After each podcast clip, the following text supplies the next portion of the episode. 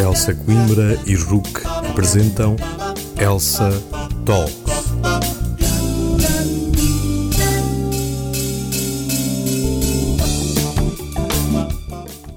Bem-vindos ao terceiro episódio do podcast Elsa Talks, uma série de conversas sobre direito realizada em parceria entre a RUC e a Elsa Coimbra. Depois do Brexit e do futuro do curso de Direito, desta vez o tema é relativo aos desafios que a inteligência artificial pode trazer ao direito, nomeadamente na área da responsabilidade civil. Neste episódio, contamos com a presença da professora Mafalda Miranda Barbosa, docente na Faculdade de Direito da Universidade de Coimbra, especialista em Direito Privado.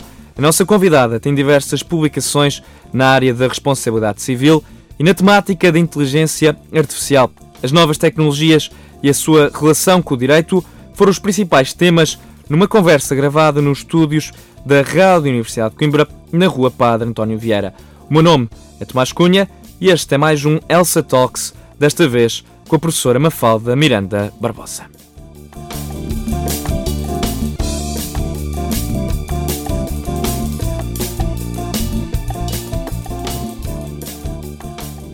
Bem-vinda, professora.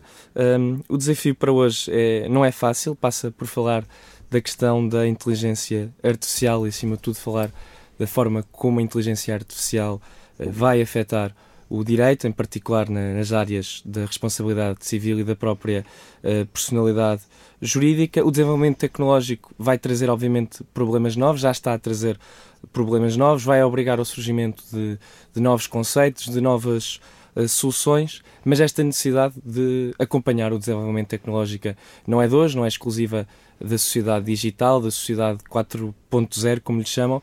E gostaria de lhe perguntar, apesar de ser um tema que não se fala tanto em Portugal, talvez devido ao menor fulgor eh, tecnológico do nosso país face a outros, como por exemplo os Estados Unidos, já se fala uh, no estrangeiro de criações como por exemplo o Homem uh, 3.0 e da questão de haver de facto uma inteligência artificial de um robô dotado de uma consciência, de uma autoconsciência quase total. Gostaria de lhe perguntar, para começar esta conversa, com uma pergunta que pode ser um pouco injusta, mas penso que é um bom pontapé de saída para, para conversar sobre este tema, se a inteligência artificial pode ser o desafio para os juristas do, do século XXI?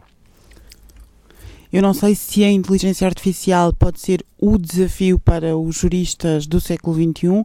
Acho sim que um, aquilo que se pode pensar acerca da inteligência artificial e aquilo que os cientistas nessa matéria estão a preparar em termos de utilização e mobilização da inteligência artificial pode configurar de facto o grande desafio para o jurista e para o próprio direito, porque pode inclusivamente levar a uma reconfiguração de todo o direito.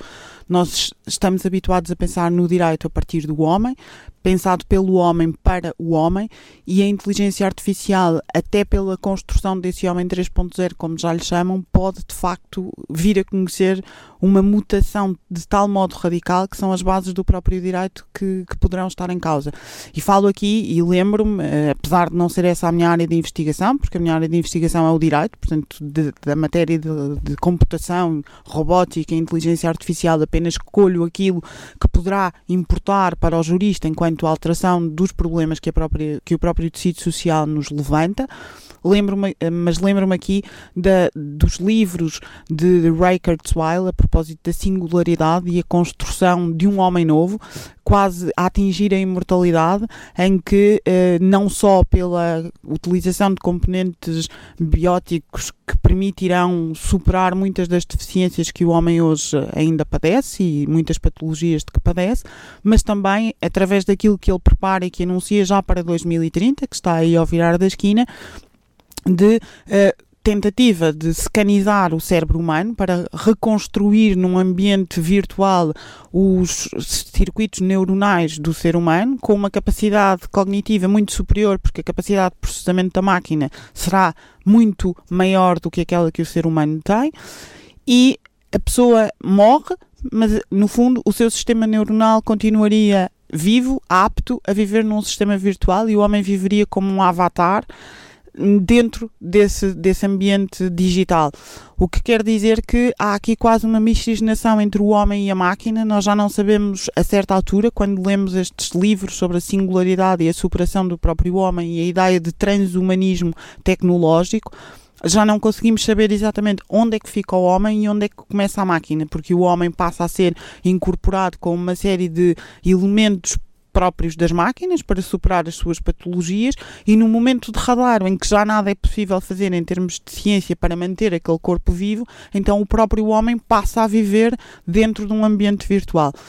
E o direito tem aqui alguma palavra a dizer, porque isto pode conduzir à, degradação e à desagregação daquelas que são as comunidades humanas, dialógicas, relacionais, orientadas por uma relação de cuidado pelo outro, o que significa que eh, o direito, tal como nós o pensamos, com o seu sustentáculo ético-axiológico, pode estar aqui em causa. E aquilo que nós temos que perguntar ao direito, e que temos que todos refletir como juristas, é aquilo que efetivamente queremos desse direito. Ou seja, se nós pensamos no direito apenas como uma ordem regulativa que vai atrás dos novos problemas para os regular, independentemente daquilo que eles nos possam trazer, ou se o próprio direito pode ter que estabelecer um limite à investigação científica ou, sobretudo, à utilização que se faça dos avanços ao nível da ciência e da tecnologia. Porque, mesmo hoje, nós sabemos que há determinadas matérias, longe da inteligência artificial, mas que a ciência permite, determinados domínios, determinadas intervenções que a ciência eh, permite e que o direito sanciona que o direito não permite em nome da dignidade da pessoa humana. Portanto, há aqui esta fronteira que eu acho que todos nós devemos pensar em termos macroscópicos do que é o direito, o que é o homem que é pensado pelo direito e que é tutelado pelo direito na sua dignidade e se queremos continuar que ele, eh, que ele exista da mesma forma ainda que auxiliado pela máquina, ou se é o próprio homem que está a mudar de tal modo, ou que pode mudar de tal modo, que o próprio direito também tem que mudar a partir de certa altura. Gostaria de colocar uma pergunta um, sobre a própria questão da evolução do direito. O direito. Um, por muito justificado que seja o ordenamento jurídico, por muito bom que, se, que, os juristas sejam, está sempre um passo atrás do que se está a passar na, na sociedade. É impossível que não seja assim.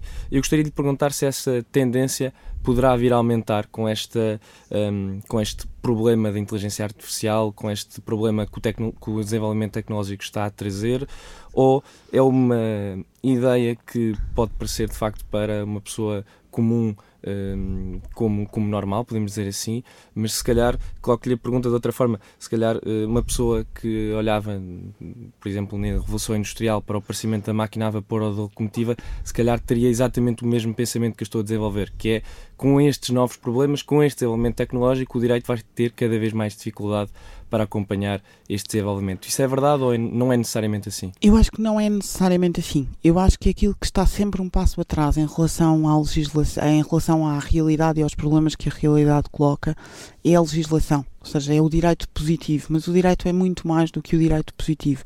Nós temos toda uma construção dogmática que vem de trás e que colhe a cultura sedimentada ao longo de séculos, e temos uma dimensão ético-axiológica de fundamentação do direito que faz parte integrante desse direito, sem a qual o direito não é nem pode ser aquilo que nós queremos que ele seja. E, e, se nós pensarmos uh, nos problemas que a inteligência artificial nos está a trazer e com os quais estamos cada vez mais a ser confrontados nos mais diversos domínios, e depois podemos falar um bocadinho sobre isso, nós vamos de facto perceber que muitos deles têm hoje em dia o mesmo impacto que a introdução da máquina teve na Revolução Industrial. Se calhar esta é muito mais avassaladora, se calhar esta reporta-nos muito mais aos domínios que pensávamos serem exclusivos da ficção científica que agora se tornam cada vez mais uma realidade, mas muitas das soluções que a doutrina e que os juristas vêm pensando para, no fundo, ponderar como é que nós podemos fazer face a alguns destes problemas, algumas dessas soluções estão a ser pensadas indo buscar critérios ao direito romano. Portanto, quando nós pensamos nisto, e estou a pensar numa construção de um professor italiano, Hugo Pagallo, que diz que nós podemos tentar resolver alguns destes problemas através da edificação de um conceito que é o e-servant, ou seja, uma espécie de escravo eletrónico eh, ao qual era atribuído, ou seria atribuído um pecúlio digital, à boa semelhança do pecúlium do direito romano, que permitia fazer face aos danos causados pelo escravo, que não era sujeito de direito, não, não fazia parte do, do, do elenco e do leque de sujeitos de direito para o direito romano, mas que o Dominus teria que responder eventualmente por esses mesmos danos através desse peculium que lhe era atribuído e que era atribuído a priori. portanto, se nós pensarmos nisto, o direito se calhar não está assim tão atrás, porque nós até recuamos muito para poder pensar algumas das soluções para os problemas. Elas têm é que ser reconfiguradas e têm que ser pensadas à luz das especificidades desses mesmos problemas. E isso paulatinamente já está a ser feito. Por exemplo, não, não só a propósito da inteligência artificial, mas de toda a evolução tecnológica. Nós temos hoje em dia no nosso ordenamento jurídico regras regras firmes em termos de proteção dos consumidores no que diz respeito aos contratos de compra e venda e às garantias delas associadas quando sejam contratos de compra e venda celebrados entre profissionais e consumidores. Esta legislação resultou da transposição de uma diretiva europeia e as instâncias europeias já aprovaram uma nova diretiva que terá que ser transposta, em que as soluções de base continuam a ser as mesmas, mas elas são, no fundo, ampliadas e modificadas em alguns pontos específicos, atendendo à comercialização cada vez maior de bens com conteúdos digitais e à prestação de serviços digitais. E, portanto, temos duas diretivas, a Diretiva 2019-771 e a Diretiva 2019-770, que já vão dar resposta a estes problemas, que também são colocados num âmbito muito próximo da inteligência artificial, porque muitos desses bens com componentes digitais ou conteúdos digitais fazem apelo à inteligência artificial e basta pensar nos nossos telefones e nos nossos tablets, as televisões inteligentes, os smartwatches, etc. E quais é são os desafios que esta inteligência artificial, este avanço da, da inteligência artificial vai trazer ao direito? Ou pelo menos quais é são os principais, na sua opinião?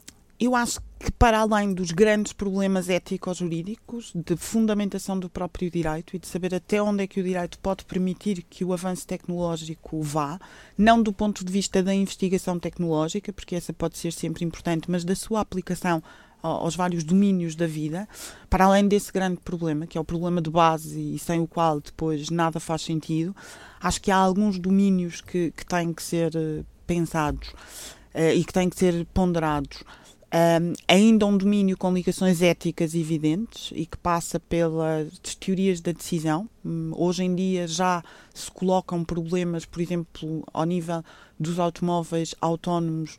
Na programação tem que se fazer escolhas éticas, um, de saber, por exemplo, se na iminência de um acidente, o automóvel autónomo que tem capacidade decisória própria e capacidade de autoaprendizagem, se deverá optar eh, num, num juízo de probabilidade que tem que ser aferida de acordo com um algoritmo que, que, seja estabelecido inicialmente pelo programador, se deve optar, por exemplo, pela salvaguarda do próprio condutor ou pela salvaguarda do peão que poderá iminentemente ser atropelado, se deverá optar pela, um, pelo acidente e pelo impacto numa pessoa com determinadas características ou não. Portanto, há uma série de escolhas éticas ao nível da própria programação que podem ser uh, pensadas também conjuntamente com o direito e o direito terá uma palavra a dizer em relação a elas.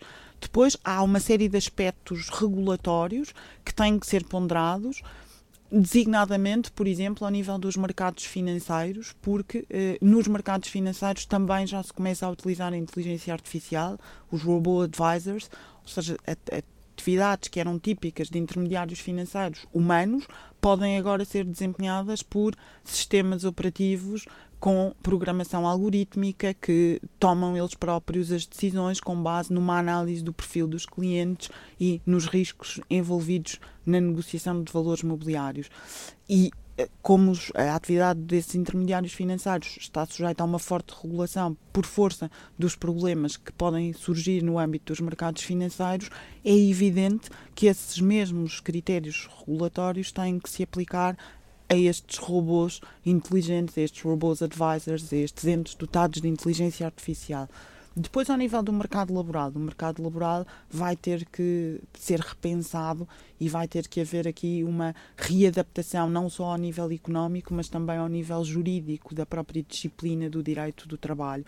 E isto porque, obviamente, que, tal como no pós-revolução industrial, a máquina veio substituir em muitas atividades o homem, hoje em dia os entes dotados de inteligência artificial poderão substituir muitas vezes o homem no desempenho das suas atividades profissionais e isso vai colocar desafios, designadamente até de eh, preparação do, das próprias pessoas que estão no mercado de trabalho para os novos. A readaptação. Readaptação, uh, uma reestruturação de muitas tarefas, uh, porque tarefas que sejam muito mecanizadas poderão facilmente ser desempenhadas por esses, por esses robôs, por esses entes com, com inteligência artificial. E depois há um, um problema que é transversal a todas as áreas do direito, que é uh, o problema da responsabilidade civil, porque o facto destes entes dotados de inteligência artificial serem, de facto, uh, mecanismos que, se calhar, de acordo com o que dizem, são mais seguros e, e a longo prazo uh, propiciarão um menor uh, volume de danos, não estamos imunes a que esses danos possam ocorrer e que muitos deles possam ocorrer inclusivamente sem que haja violação de deveres de cuidado por parte do programador ou do utilizador desse ente dotado de inteligência artificial.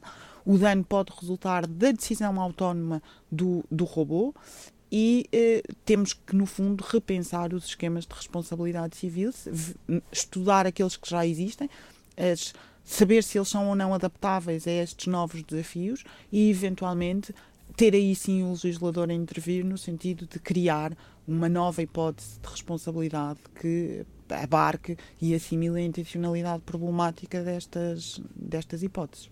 Como esta conversa não é só para, para juristas ou para pessoas que estão completamente familiarizadas com o conceito de responsabilidade civil, podemos dizer que de forma uh, sucinta e breve a responsabilidade civil atua no, no surgimento de uma, de uma imunização com o objetivo Sim. de colocar a, a, vítima na posição que estaria sem o, sem o dano. Sim. Falou da, da, questão do dano. Um, a responsabilidade civil, tradicionalmente, tem aqueles quatro pressupostos muito bem definidos: o, o dano, a ilicitude, a culpa e o, e o nexo de causalidade, ou seja, o que liga o, a violação o comportamento e o comportamento ilícito e o dano em si.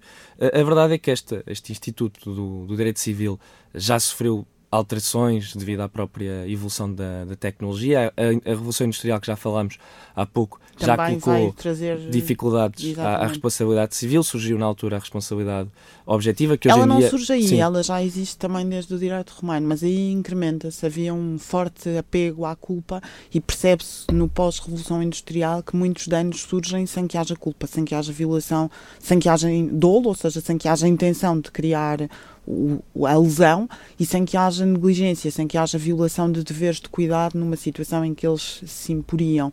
Um, e é essa prisão à culpa, esse paradigma da responsabilidade subjetiva assente na culpa, nesse juízo de valor ou de censura relativamente ao comportamento do sujeito, teve que ser uh, doseada com hipóteses de responsabilidade objetiva, uh, exatamente porque no pós-revolução industrial surgem muitas hipóteses em que os danos avultam, em que os danos vão emergir sem que haja atuação do homem culposa ou mesmo sem que haja atuação do homem, porque os danos poderiam resultar da própria máquina em si. E o homem não controlava a máquina. Ele introduz a máquina no processo produtivo, no, no, na Revolução Industrial, mas não controla totalmente a máquina, até porque ela ainda estava pouco desenvolvida à época essas hipóteses de responsabilidade objetiva têm vindo a crescer.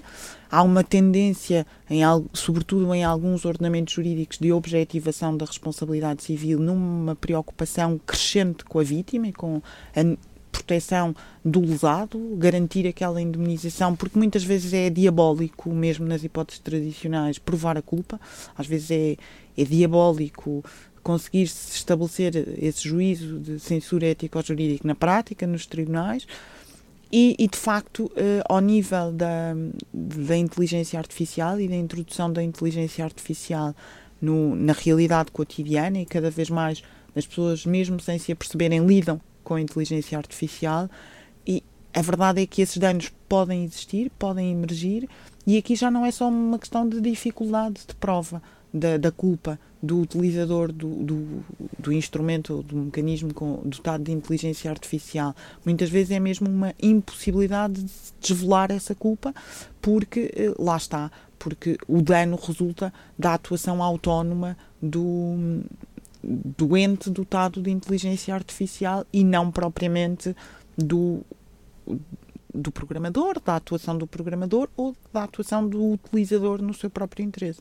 E como é, como é que se resolve esse problema? Porque se o, se o tal robô, se o tal uh, ser que é, que é dotado de alguma autonomia ou até de total autonomia, até dotado de uma capacidade de autodesenvolvimento, os danos produzidos por esse robô poderão ser acatados a quem? Ao produtor, ao detentor do robô, ou não existe ainda? Essa é a grande dificuldade.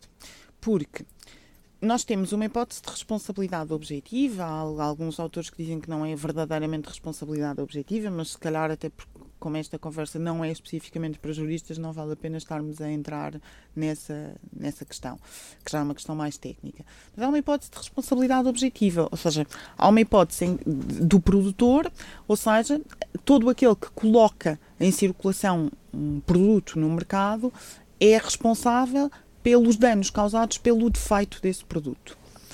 Este produtor eh, responde pelo, por esses danos, sendo que há uma limitação relativamente aos danos. Não são todos os danos que são indenizados, mas apenas aqueles que implicam a morte ou lesão do, do, sujeito ou de outro sujeito e um dano numa coisa que seja diferente do, do bem colocado em circulação no mercado, do produto defeituoso.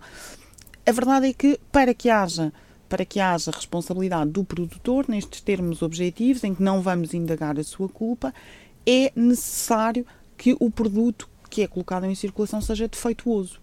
E o produto é defeituoso quando não garante a segurança que era expectável para o destinatário daquele, daquele produto. E no caso dos robôs dotados de inteligência artificial, pode não haver qualquer defeito. Porque a lesão do direito, o dano que surge pode resultar não de um qualquer defeito, não de uma qualquer falha de segurança, e pode haver defeitos de concepção, de fabrico, de, informação, uma série deles, mas pode não resultar de nenhum desse defeito, mas resultar da atuação normal e expectável para aquele ente dotado de inteligência artificial. E esse é o grande problema. Por outro lado, o produtor também não responde, atualmente, no âmbito do nosso ordenamento jurídico, pelos chamados riscos de desenvolvimento. Ou seja, se no momento em que coloca o produto no mercado, o estado da ciência e da técnica não me permite detectar a existência do defeito, o produtor não vai ser responsabilizado.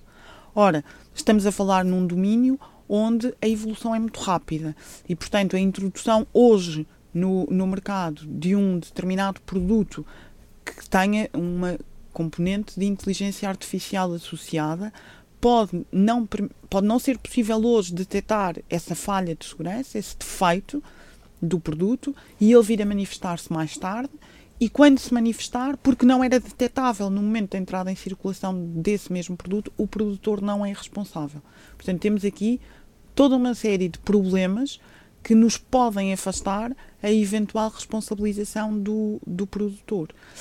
Por outro lado, em relação ao utilizador, no caso dos, no caso dos veículos automóveis, temos outra hipótese. Uh, dos, dos, veículos autónomos, temos, temos outra hipótese que é ver a responsabilidade objetiva também, independentemente de culpa, pelos danos causados por veículos de circulação terrestre, se é ou não apta a solucionar estes problemas.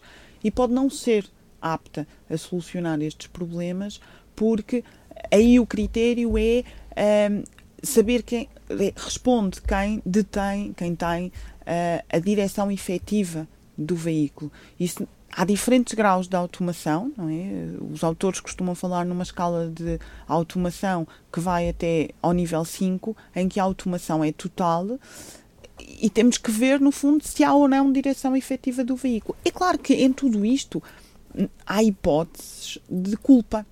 Uh, imagine, por exemplo, que uh, o utilizador do, do mecanismo dotado de inteligência artificial não faz as atualizações de segurança devidas. Uh, ou imagine que há uma falha de programação que permite, de algum modo, que um terceiro, um hacker, interfira no sistema e, ao interferir no sistema, venha a causar danos em relação a terceiros. Há aqui, obviamente, hipóteses de culpa, mas elas podem ser residuais e pode haver situações em que não há possibilidade de desvelar essa culpa. E é para essas situações que nós temos que ponderar: será que, que sim? Será que, que é suficiente? Será que não é suficiente? Por outro lado, a responsabilidade subjetiva, essa responsabilidade assente na culpa pode ser falha, pode ser diminuta para, para dar resposta aos vários problemas que a inteligência artificial venha, venha a colocar.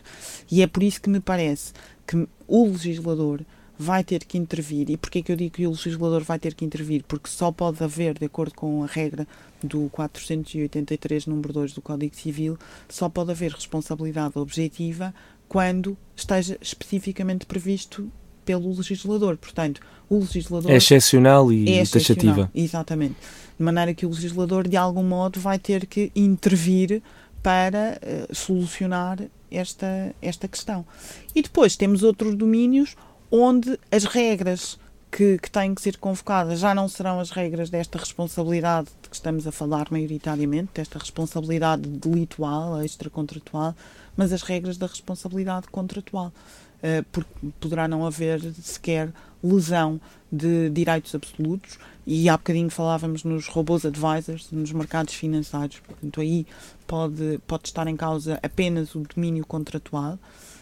Um, danos que, que, ocorram ao nível de, das plataformas de blockchain, uh, podemos estar a falar apenas de danos no domínio contratual e, portanto, temos que ponderar como é que, eh, em última instância, estes problemas poderão ser solucionados. E mesmo uh, permitindo a responsabilidade civil tal como nós a conhecemos, uma ampla margem de manobra para o jurista conseguir configurar uma, uma solução que se queira materialmente justa e normativamente fundada pode não ser suficiente ainda resolver este, este problema. E, aliás, as instâncias europeias alertaram já para isso. Já uh, numa resolução do Conselho que, que veio dizer claramente que é importante que se pense o problema da responsabilidade civil associada à inteligência artificial, com a criação, se for necessário, de, uh, e eles falam mesmo de esquemas de seguros associados à utilização desses, desses entes dotados de inteligência artificial. E muitas vezes os seguros estão uh, consignados e ligados a essas hipóteses de responsabilidade objetiva. Abordando essa, essa intervenção da, da União Europeia, que um, afirmou que é urgente repensar o próprio conceito da, da responsabilidade civil, eu gostaria de lhe perguntar, uh, recrutando aqui uma, uma, figura que é, que é ensinada na, nas faculdades, que é dos manuais universitários, que é da própria relação uh, jurídica, que é composta quer pelas pessoas singulares, quer pelas pessoas um, coletivas, hoje em dia muitos consideram que este leque, que é reduzido, pessoas singulares, pessoas coletivas, deve ser alargado. Em Portugal, uh, por razões muito específicas, fala-se do alargamento do, dos animais, até pela recente alteração legislativa que ocorreu. Um, Embora a, alteração legislativa sim, não altere isso. Não altere, continuam a ser tratados como, como objeto, como da, objeto. da, relação jurídica. Um, não houve tal alargamento, houve sim. simplesmente uma, uma, pequena alteração legislativa, mas em Portugal, como referia, fala-se muito desta questão, até pela, pela, pela própria importância que o, que o PAN tem vindo a, a ter na Assembleia da República, mas esta discussão abrange muito mais do que os animais, abrange também os robôs, ou melhor, os entes dotados de, de inteligência um, artificial. Eu, eu, gostaria de lhe perguntar, este, este problema do alargamento um, aos robôs, ou um possível alargamento dos, aos robôs um, da personalidade jurídica, que problemas é que vão trazer? Ou melhor, se este alargamento vai ter mais benefícios do que malefícios ou vai ter mais malefícios do que benefícios. Esse, Isso é possível sequer. Esse alargamento, se no caso dos animais está muito ligado a correntes de libertação animal e de tentativa de equiparação entre o homem e o animal, sob pena de se considerar que há ali especismo e, portanto, não, acho que não vale a pena falarmos disso agora porque daria direito a uma outra conversa com o mesmo tempo ou mais tempo ainda uh, do que esta que estamos aqui a ter. No caso do, do, da inteligência artificial e desta eventual personalização ou subjetivação dos robôs, ela anda ou está estritamente associada a estes problemas de responsabilidade, porque aquilo que uh, de facto questiona e que alguns autores vêm questionando é se a solução não deverá passar pela própria eh, responsabilização do robô. Portanto, o robô seria ele responsável e já não teríamos que tentar imputar essa responsabilidade ou ao produtor, programador ou ao utilizador do robô. Ora, para nós responsabilizarmos alguém ou para responsabilizarmos algo, nós teremos que eh, imputar uma obrigação de indemnizar a esse algo ou a esse alguém. Isso significa que nós estamos a transformar esse alguém ou esse algo num centro autónomo de imputação de direitos e de deveres, o que significa que, no fundo, estamos a atribuir a personalidade jurídica e estamos a tratar como pessoa esse, esse ente. E aqui, no caso dos robôs, há uma ponderação que tem que ser feita. E essa ponderação implica uma tentativa de justificação do porquê da atribuição eventual dessa personalidade jurídica ao robô. E nós sabemos, como bem disse, que há dois grandes sujeitos nas relações jurídicas: as pessoas singulares e as pessoas coletivas. Se nós pensarmos nas pessoas singulares, o, a personalidade jurídica não é algo que seja atribuído pelo direito. O direito limita-se a reconhecer essa personalidade é inerente jurídica à pessoa. como uma decorrência necessária da dignidade da pessoa, não é? Uh, e, portanto, tem ali uma dimensão muito mais funda e muito mais ampla do, do que aquela de mera, mero conceito técnico de atribuição de, de, direitos. Porque há direitos que o, que o direito não pode deixar de reconhecer à pessoa. E isso é uma ideia fundamental que resulta da dignidade do ser humano como pessoa, pessoa enquanto categoria ética, um ser com uma ineliminável dignidade, um ser de relação, de comunicação, que se relaciona com o outro nessa dimensão de cuidado e que permite, através da relação com o outro, reconhecer-se a si próprio como um ser dotado dessa dignidade e merecedor de, de uma pretensão de respeito. Se nós pensarmos, vamos hum, equiparar as pessoas aos robôs e muitos dizem ah mas é possível porque o desenvolvimento da inteligência artificial vai permitir a médio e longo prazo que surjam robôs com uma capacidade cognitiva superior à dos humanos, exatamente porque a capacidade de processamento de dados e a velocidade de processamento de dados e de armazenamento de dados será muito superior à do homem. Ainda que assim seja, e isso é algo que eu não posso atestar se sim, se não, só o futuro dirá e os cientistas nessa matéria poderão, hoje em dia, uh, certificar com mais segurança, a verdade é que, ainda que assim seja, eu acho que não é possível nós equipararmos nunca o ser humano a um robô. Porque o ser humano é muito mais do que a sua capacidade cognitiva.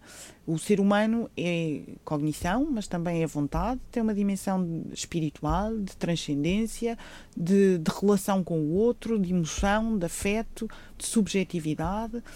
E, e essa, essa dimensão, ou todas essas dimensões que fazem do homem um ser uh, absolutamente diferente de todos os outros seres, uh, implicam que eu não consiga, sem degradar o homem, equipará-lo a outro qualquer uh, ente dotado de inteligência artificial, ainda que a capacidade de processamento de dados e de armazenamento de dados seja muito superior. O que me parece é que, a partir daqui, nós não podemos dizer que o robô tem, uh, in, tem personalidade jurídica, com base nesta analogia com as pessoas singulares. Isso não é, não é possível. E em relação às pessoas em relação coletivas? às pessoas coletivas, o problema tem que se colocar de outro de outro Porque, como prisma. disse, o fundamento é, é diferente. Porque o fundamento é diferente, exatamente. O fundamento da atribuição eh, nas pessoas coletivas, eh, apesar de nós falarmos no reconhecimento das pessoas coletivas, não é? Da elevação, que permite a elevação de um determinado substrato à categoria de pessoa para o direito, no caso das pessoas coletivas, é o direito que atribui personalidade jurídica, que considera que determinadas organizações, constituídas por uma coletividade de pessoas ou por uma massa de bens, que se destinam à prossecução de determinados fins, comuns ou coletivos a essas pessoas, devem ter personalidade jurídica e, portanto, cria-se ali uma ideia de autonomia pessoal e de autonomia patrimonial para salvaguarda também das pessoas que compõem esses substratos há aqui uma ideia de funcionalização que depois determina consequências ao nível da própria amplitude da capacidade de gozo, ou seja, do leque de direitos de que as pessoas coletivas são titulares por referência às pessoas singulares. E, se toda esta construção da personalidade jurídica das pessoas coletivas é feita em nome dessa funcionalização, então podemos encontrar aqui um ponto de apoio que nos permitiria eventualmente pensar na persona personalização ou na personificação dos robôs. A questão central é, ainda que, independentemente das teorias que estão na base da edificação desta personalidade jurídica coletiva, ainda que ela seja funcionalizada, há uma ideia que subjaz a todas essas teorias. É ainda o interesse do homem que leva à criação das pessoas coletivas. Portanto, o homem continua, mesmo do ponto de vista das pessoas coletivas, a estar no centro da regulamentação do direito. O que significa que só faz sentido atribuir personalidade jurídica ao robô se, com essa personalidade jurídica do robô, eu conseguir satisfazer de uma forma mais eficiente determinados interesses do homem. Porque é isso que está na base da criação das pessoas coletivas. Entende-se que a prossecução comum de determinados objetivos, de determinadas finalidades coletivas, se alcança de uma melhor forma. Então, no caso dos robôs, será que há alguma vantagem nessa personificação, nessa subjetivação? E verdadeiramente parece-me que, eh, e da análise dos vários textos que têm surgido a este propósito, é até pela ligação ao problema da responsabilidade, aquilo que está em causa sempre é a personificação do robô para permitir responsabilizar o próprio robô.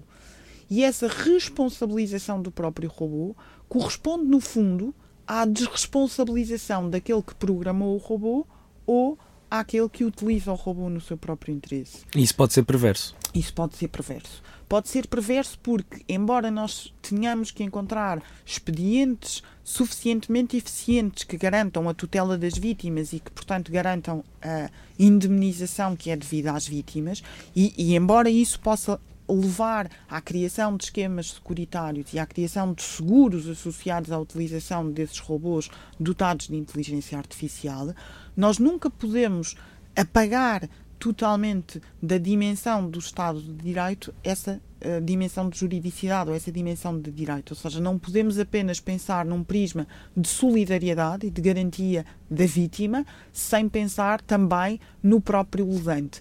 Porque a responsabilização é, no fundo, a outra face da mesma moeda de, do reconhecimento da dignidade de cada um. Eu sou responsável porque sou livre e sou livre porque sou pessoa. Portanto, se eu apago a minha responsabilidade e permito-me a mim mesma fazer tudo aquilo que quero sem ser responsável, eu estou a coartar e estou a limitar essa minha dimensão de dignidade associada à pessoalidade e à pessoa que eu sou e que eu represento.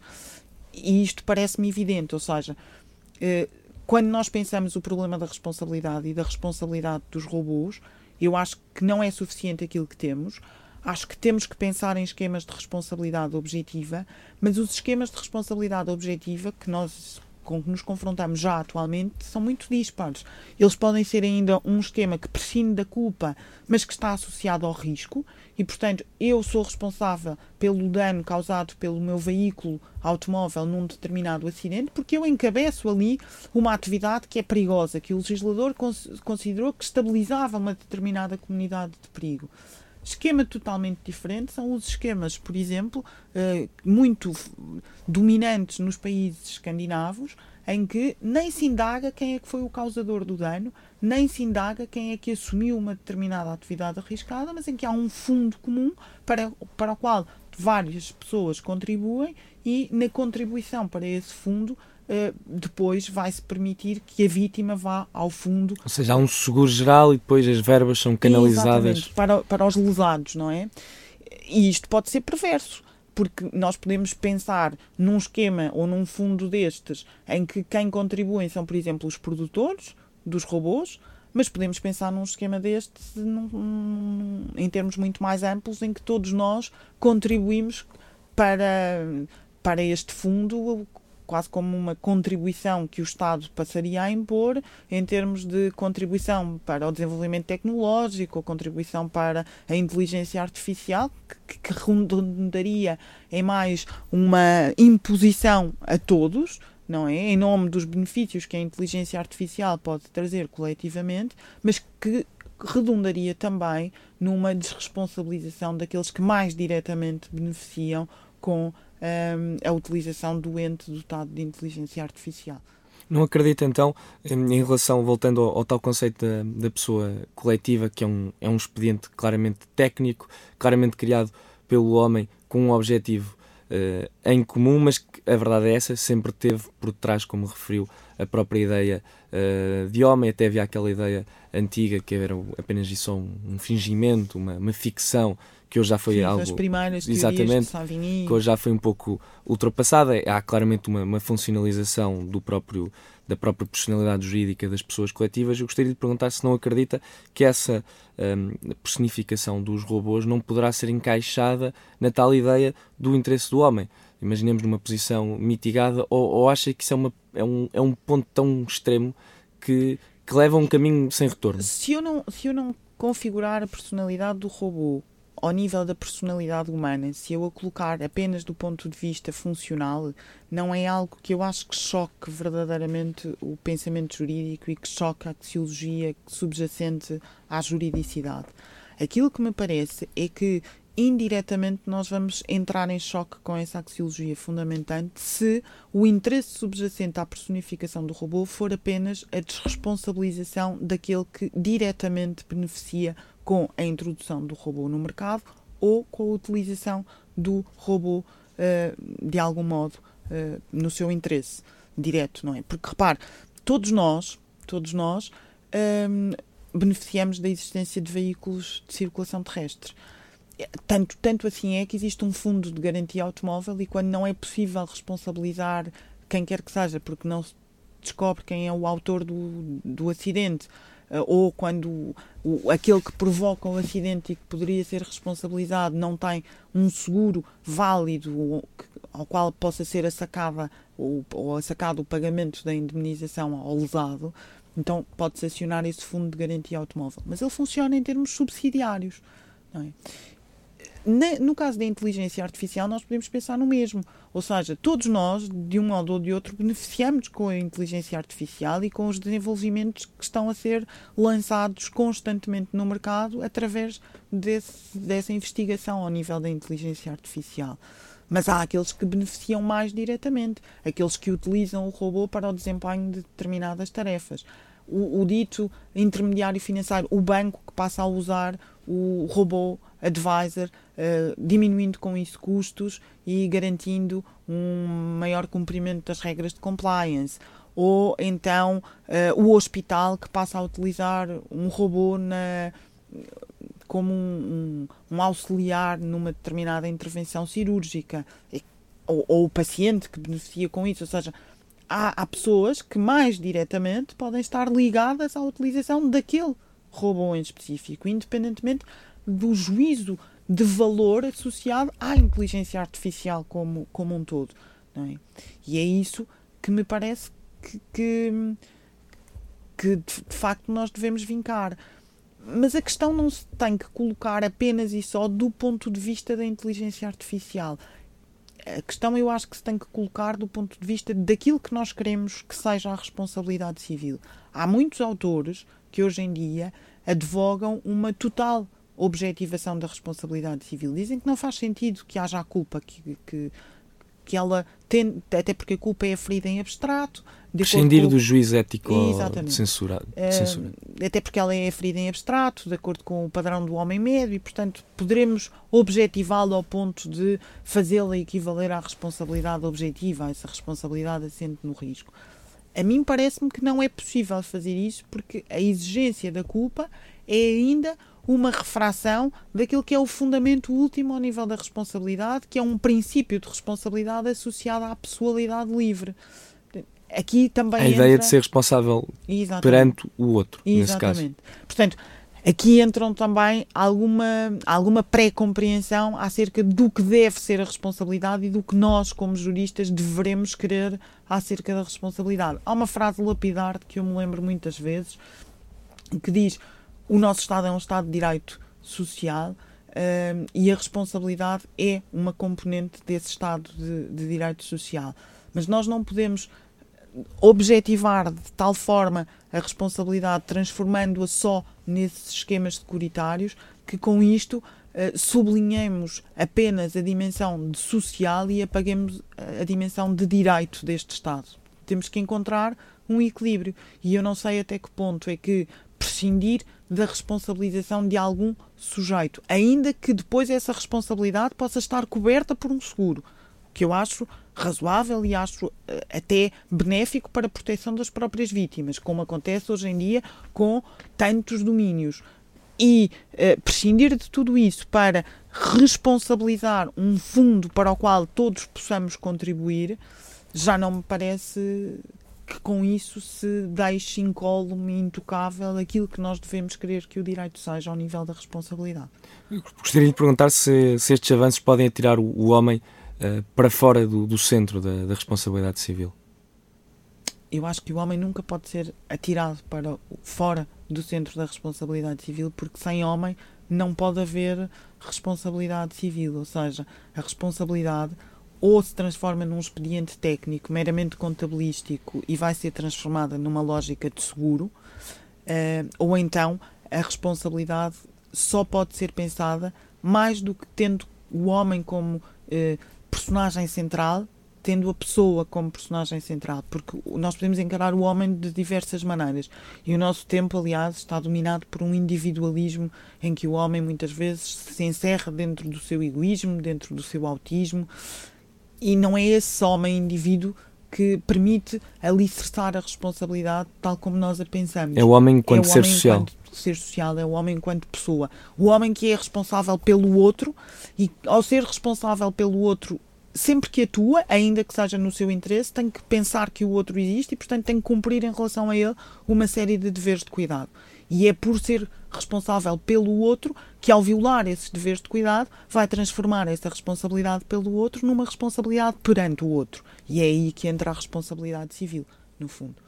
Gostaria de colocar até porque, mais uma pergunta, até porque já estamos a, a terminar o nosso tempo. Há pouco uh, referiu que a própria União Europeia uh, já se chegou à frente com, com propostas, com recomendações em relação Não a há nenhuma proposta concreta. Nenhuma proposta concreta, mas uh, já, já tem vindo a fazer trabalho nesta, nesta área sobre as questões das regras do direito civil, sobre a robótica um, e, e gostaria de lhe perguntar, um, tendo em conta as áreas que a União Europeia definiu como prioritárias e recorrendo aqui à, à minha cábula, são uh, as áreas do setor automóvel e também dos uh, serviços de saúde. São de facto áreas que estão ligadas de forma claramente íntima àquilo que nós temos vindo falar, que é a responsabilidade civil.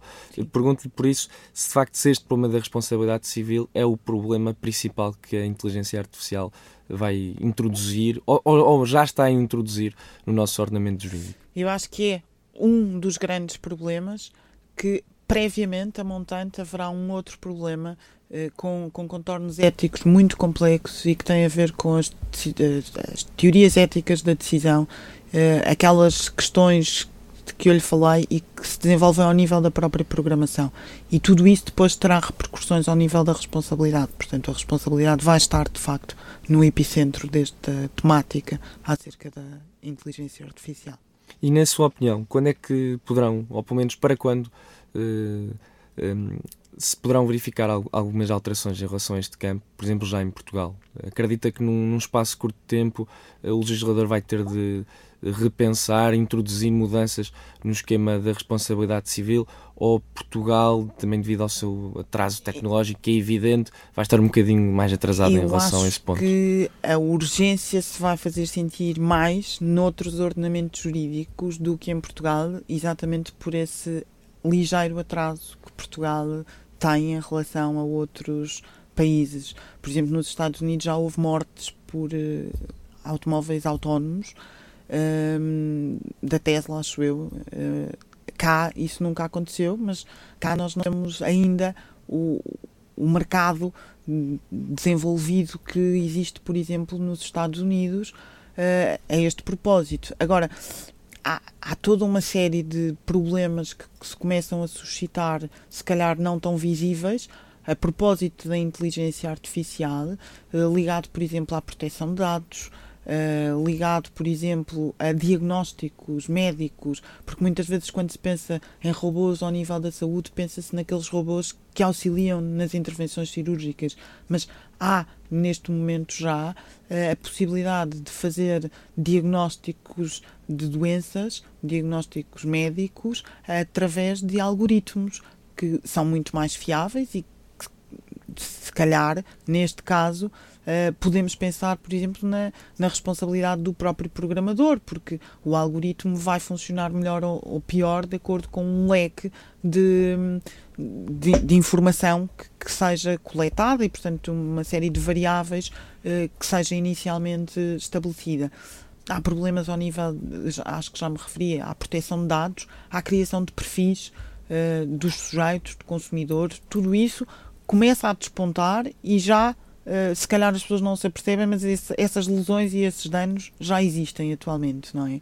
Agora, se calhar vamos ter que esperar um bocadinho mais para que o legislador sinta necessidade de intervir na matéria e se calhar o legislador vai deixar que haja uma intervenção prévia noutros ordenamentos jurídicos onde o problema se possa colocar com maior cuidado. Não lhe sei exatamente responder a isso, porque isso era colocar-me na, na posição do legislador, daquilo que tenho visto da, da, agenda da própria Assembleia da República, não me parece que esteja nada em cima, em cima da mesa, apenas alterações pontuais que vão sendo ditadas pela necessidade de transpor alguns diplomas comunitários para o nosso ordenamento jurídico, uh, e se, se calhar até vamos ter o impulso mesmo das instâncias comunitárias para, para pensar e, ao nível legislativo estes problemas. Para terminar, deixe-me só dizer isto: a doutrina eh, e, sobretudo, as universidades já, já têm vindo a pensar estes problemas há algum tempo eh, e, portanto, quando a questão se colocar, acho que já temos algum material importante de reflexão para que depois possa ser utilizado também na sua ponderação pelo legislador. É o tal atraso do direito positivo em relação a, a todo, a todo o direito. Exatamente. Para, para terminar e para fazer um pequeno resumo, um, ehm, de facto, esta questão da inteligência artificial, além de mudanças pontuais e de mudanças pontuais e também significativas no ordenamento jurídico, pode inclusive uh, mudar o próprio eh, padrão axiológico do que, do que é o direito hoje em dia e do que é o, o ordenamento uh, jurídico. Acredita que daqui a 50 anos vamos ter uh, um direito diferente, um direito baseado, se calhar não na pessoa, mas baseado num, num outro ser qualquer. Uh, já falámos logo no início da conversa no tal Homem 3.0, ou este é de facto um exercício que é impossível fazer, tendo em conta o desenvolvimento tecnológico que é previsto, por exemplo, para os próximos 50 anos? Um direito diferente vamos ter, até porque o direito é também um produto histórico. Não é? E, Está sempre em constante evolução. Em constante evolução. O direito não pode ser imutável, nem é imutável. Portanto, diferente ele será. Uh, será um direito que, obviamente, vai responder com muito mais facilidade aos problemas que a inteligência artificial coloca, até porque a inteligência artificial já não será uma perspectiva, será uma realidade dominante daqui a 50 anos. Não vamos conseguir pensar o direito sem a pessoa, porque o direito tem no seu cerne a pessoa e é pensado pela pessoa para a pessoa e, sem essa sustentação ético-axiológica da pessoa, o direito deixa de ser direito. Portanto, se a pessoa desaparecer, poderemos eventualmente ter uma ordem regulativa qualquer, mas não teremos direito. Muito obrigado, professora, Nada. por esta Eu é que agradeço conversa. o convite. Muito obrigada. Muito obrigado, professora.